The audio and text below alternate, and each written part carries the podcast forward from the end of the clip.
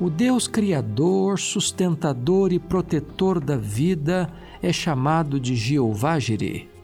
Esse nome foi atribuído a Deus pela primeira vez por Abraão, quando seu filho Isaac, indo para Moriá para ser oferecido a Deus, perguntou a seu pai: Papai, eis aqui a lenha, o fogo e o cutelo, mas onde está o cordeiro para o sacrifício?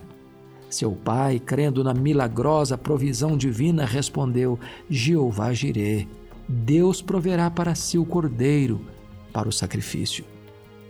Abraão foi para o lugar que Deus lhe mandou e fez o que Deus lhe exigiu, e foi nessa hora que Deus lhe mostrou o cordeiro substituto. Deus provê o que você precisa quando você segue o caminho da obediência.